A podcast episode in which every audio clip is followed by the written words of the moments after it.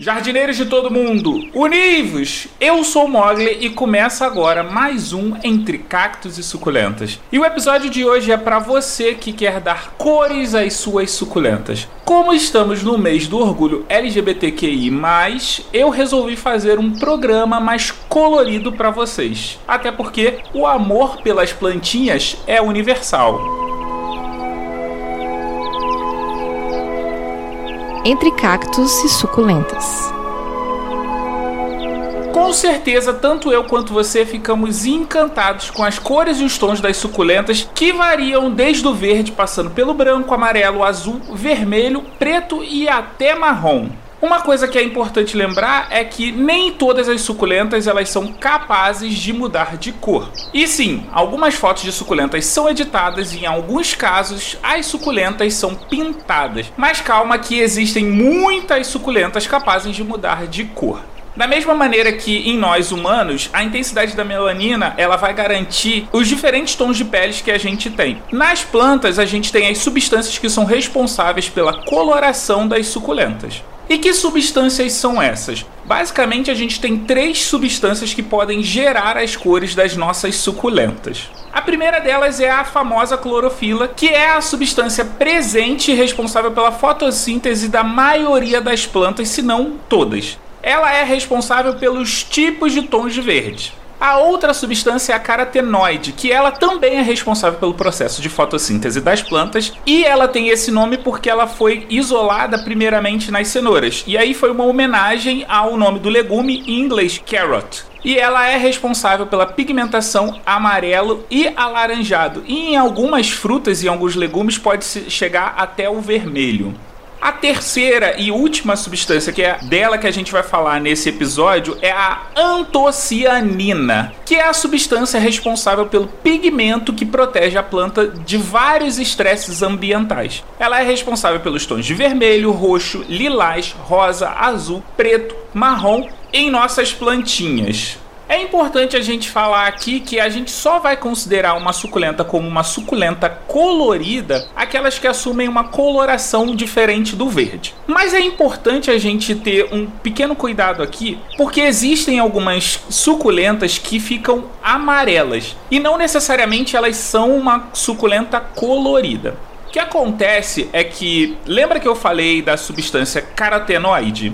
Então, ela também é responsável pela fotossíntese. Em algumas plantas, e essas plantas elas são chamadas de variegatas, porque devido a uma variação genética, elas conseguem refletir pra gente o espectro além da clorofila. No nosso caso aqui, o carotenoide. Dito isso, você deve estar se perguntando, Mogli, como é que eu faço para colorir as minhas suculentas?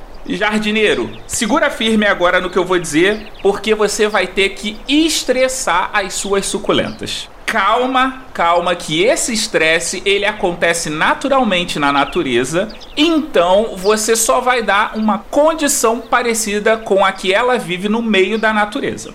Basicamente, os tipos de estresse são estresse luminoso, estresse hídrico, estresse nutricional, estresse térmico e estresse ácido. O que é o estresse luminoso? A gente sabe que as nossas plantinhas precisam de bastante sol ao longo do dia. Só que elas não precisam necessariamente ficar o dia todo sobre o sol. Quando você expõe elas além do necessário, as células da planta começam a produzir a antocianina para proteger o que? As folhas da radiação do sol, para evitar com que ela se desidrate mais fácil. Então é aquilo, jardineiro. Se você quer dar cor na sua suculenta, você precisa aumentar a quantidade de sol. Agora falando do estresse hídrico. Você já deve ter percebido que normalmente nos períodos chuvosos, após tomar chuva ou quando a gente rega bastante as nossas suculentas, elas geralmente ficam mais esverdeadas. E isso é consequência de que você está hidratando bem essa plantinha. Então ela não precisa se proteger. Lembra do estresse luminoso? Ela não vai precisar se proteger. Agora, se você diminuir essa quantidade de água, você vai aumentar a concentração da antocianina nas folhas e, por consequência, vai manter ela mais colorida. Então, se você quer elas menos verdes e mais colorida, o meu conselho é reduz a quantidade de água, mas aumenta a frequência das regas. Então você vai ter que diminuir o intervalo entre uma rega e outra e vai ter que regar com menos abundância do que você normalmente faz. Outro tipo de estresse é o estresse nutricional. Aqui é extremamente importante a gente saber diferenciar uma suculenta com pouco nutriente e uma suculenta doente. Na natureza, elas vivem num meio adverso, ou seja, elas vivem em um solo arenoso, solo rochoso e na maioria das vezes esse solo é pobre em nutrientes, tem pouca matéria orgânica. E qual é a consequência disso? Um aumento da produção da antocianina. Além de desidratar menos, ela fica pouco atrativa para os animais herbívoros, porque ela se torna é, impalatável para esses tipos de animais. O ideal aqui é que você utilize adubos com baixa quantidade de nitrogênio. O nosso quarto tipo de estresse é o estresse térmico. E aí a gente não pode confundir estresse térmico com estresse luminoso. O que acontece é que o calor ele vai degradar as moléculas da antocianina. E já o frio tem a tendência de manter as moléculas mais estáveis fazendo com que as tonalidades das suculentas elas fiquem mais intensas. E esses tons geralmente são os tons de cores mais frias. E por último, mas não menos importante, o estresse ácido. Algumas suculentas elas vivem em ambientes ácidos. Isso significa que elas ficam no meio do ácido? Não. Isso significa que elas estão num ambiente com pH mais ácido. E como você faz para compensar esse substrato ácido? Você pode adicionar no seu substrato turfa, fibra de coco e até casca de pinos para deixar o substrato mais ácido e, consequentemente, favorecer a coloração da sua suculenta. Antes de acabar, eu tenho um recadinho. Eu espero que esse episódio tenha deixado seu dia mais colorido e não vamos nos esquecer que estamos no mês do orgulho LGBTQI+, e todas as pessoas merecem respeito.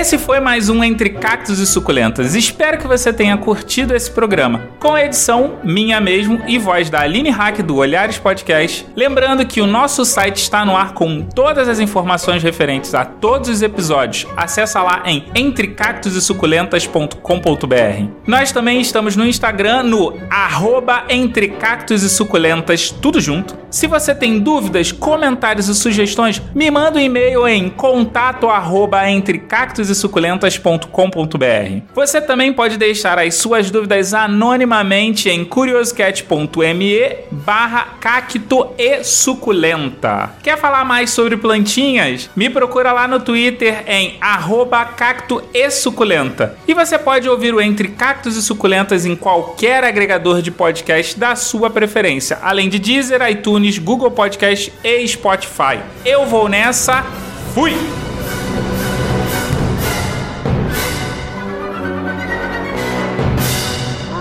Mogli Edições.